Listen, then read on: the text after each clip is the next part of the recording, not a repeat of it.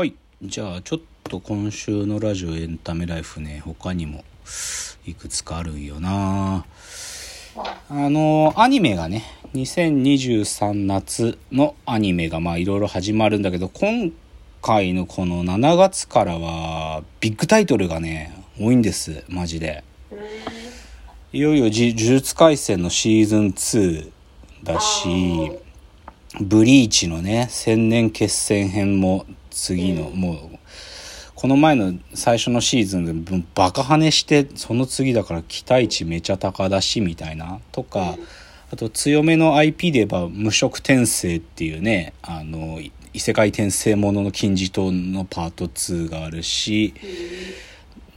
あとは、ルローニケンシンがリメイクしたんだよな、もう一回。どんだけしがむんだよって感じするけどな。だってアニメ十分やって、で、実写版で数少なく成功したアニメ、あ成功した作品であって、もう一回ここでリメイク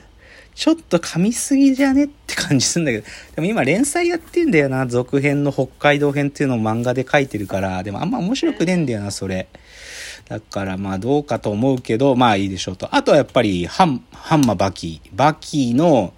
次、ネットフリックスのやつはいよいよ父親との最後の戦いが書かれるからこれで多分アニメのバキシリーズは終わると思うんで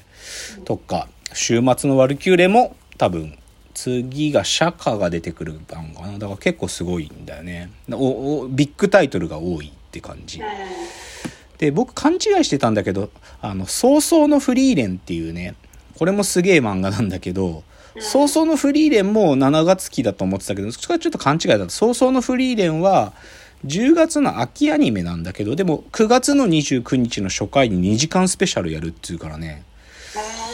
なんか最近こういうの増えてんだよな。推しの子も一発目、僕勘違いしてたんだけど、第1話無茶なげーな、1時間半あんじゃん、無茶なげーなと思ってたあれ、1話目だけ映画にしてたんだよね。だから多分ね、早々のフリーレンの最初の2時間のやつも多分映画館で書けるんだと思う。多分そういう興行の仕方っていうかプロモーションの仕方が多分当たるんじゃねえかと思ってんだよな。っていうのが秋アニメあ夏アニメの話。あちょっと次ねここはちょっと重たいな。NHK でドキュメンタリードラマやってて「ケーキの切れない非行少年たち」っていうのをやっててね。でこれは少年院のお話なんっていうか実際この漫画があってその少年院でお仕事されてた精神科医の方が原作書いてる漫画があってそれをドラドキュメンタリードラマにしててさ、僕それ知らなかったんだけど、あのさ、まあ、IQ っていうか、まあ、すごく簡単に言っちゃうと、IQ が、その発達障害ほどは低くないんだけど、でも、一般的に見たら、こう、25%以下の IQ の人たちのことね、境界知能っていうんだって。で、でね、で、その子たちに、で、このタイトルになってるケーキの切れない非行少年たちっていうのってね、ホールケーキがあるじゃない？で、ホールケーキが、を3人で食べるから、3人で食べられるように切ってくださいっていう、まあそういう、その、まあ本当に一番ベースな IQ テスト的なことをやらせるんだって、そうするとやっぱ切れないんだよね。なんか、本当に、12時と6時のところとあと3時のところで切るみたいな切り方もあるし縦にスパスパって3個に切ったりするんだよね。だからでもそだからそのドラマで言ってたのはだからなんていうのかな。非行非行っていうかそういう犯罪になっちゃうのはなんかその子たちがねでも学校には通える知的レベルっていうか、でも授業のことなんかほとんどわかんないんで、でな、なんでその子たちが少年行かなきゃいけなくなるかっつうことをなんか考えるドラマで、なかなか良かったんだけど、で、僕はそこで知った言葉は境界知能っていう、って言葉知った。なんか発達障害ではないんだけど、その知的レベルという意味では、IQ っていう意味だと、多分ね、65未満のあたりのこと言ってるんだと思うんだよな。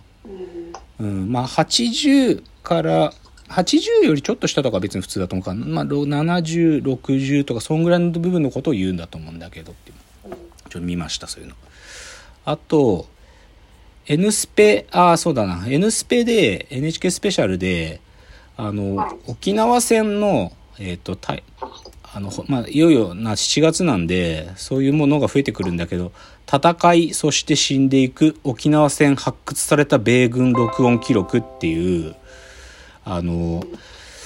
映像が残ってたっていうのはよくあるんだけどさ、今回なんか初めて見つかったのが、その、録音、アメリカ兵が沖縄戦やってる時に、そういう通信兵がずっとこう、実況してた音楽っていう、あ、音？今、その、読谷村のそこに上陸するとか言ってるのがあるんだけどさ、でもそれ聞いててすげえなって思うのは、アメリカ人も15万人ぐらい死んでんだよ。その沖縄戦って。そんなだったかな？もうちょっと少なかったかな？まあでも、日本人も合わせたら20万ぐらい死んでんだよ。沖縄戦って。その時に、アメリカ兵がだんだん混乱してくんだよね。もう、明確に混乱していくの。なんか最初はさ、上陸の時は日本軍抵抗しなかったからスムースに上陸できて、あ、これは楽な戦いだってアメリカ兵は思ってんだけど、だんだんそのマジのゲリラ戦がさ、日本軍がやっていくからさ、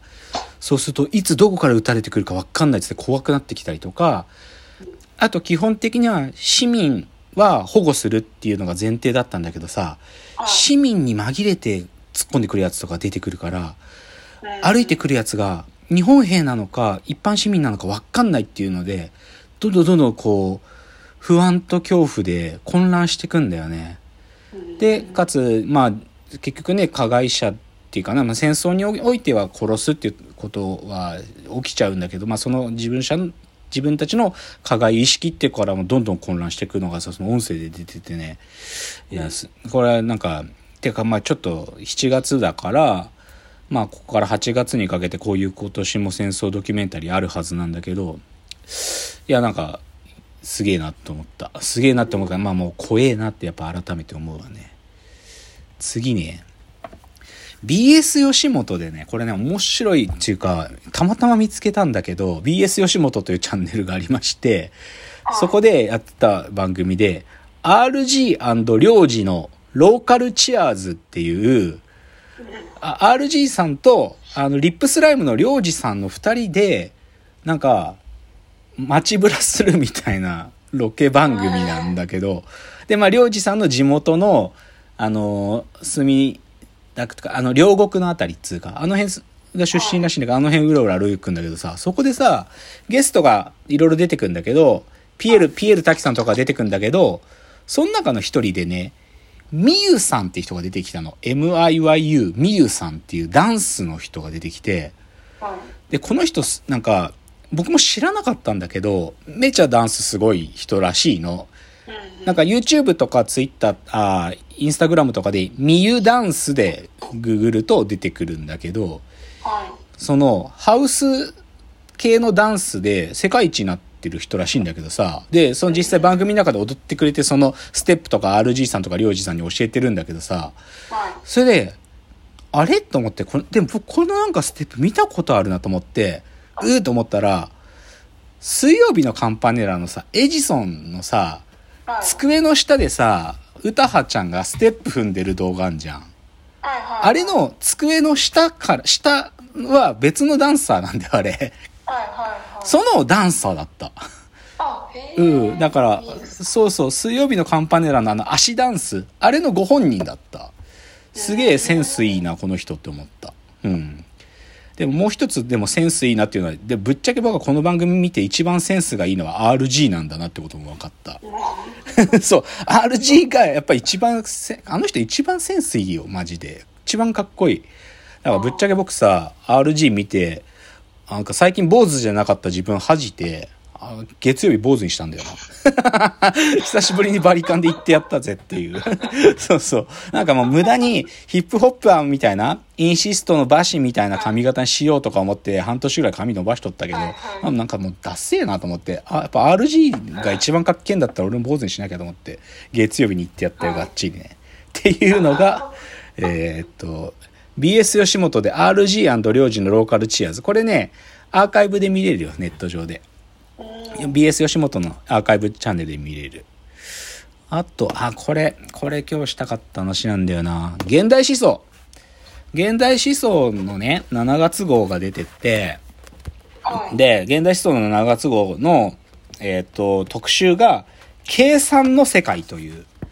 まあ今の、まあね、この時期ですから、計算の世界、まあ要は AI のことですよ。で、書いてるメンツ見てね、森田正夫が書いてる。えー、田中久美子が書いてる。だから数学する身体の森田正夫。記号と再起の田中久美子。あとはまあ僕の好きな角度で言うと、剣論やってる丸山義郎が書いてる。で、他にもまあいろんな書き手書いてる。でも結論言うとね、分かった僕は。こいつら戦いの最前線にいない。もう、うん、こいつらがどんだけチャット GPT がどうちゃらとか言ってても、こいつらマジで戦場にいないなって感じがすごくするね。うん。もう、すげえ読んで分かっちゃった。森田正夫さんも、もうある意味、なんか、まあ彼はもともとそういう隠居系、隠居系だからさ、彼は戦場にそもそもいなかったんかもしんないけど、田中久美子さんが、こんなこと言ってんの？今のタイミングでっていう感じすごくして、結構、あ、やっぱり、僕はこいつらと同じフィールドにいなくてよかったと逆にちょっと思ったね。戦場にいない、本当に。実感を持ってない、こいつらの言葉の中に。その今何が起きていて、何ができるのか、もしくは何ができないと自覚すべきなのかの、そこの実感が明確に足りない、足りないんだな、こいつらはと。つまりは戦いの最前線にいないってことがすげえよく分かったっていうのが現代思想計算の世界特集号の話。これ今月号なんで、うん。よし。じゃあ、次のチャプターに行きます。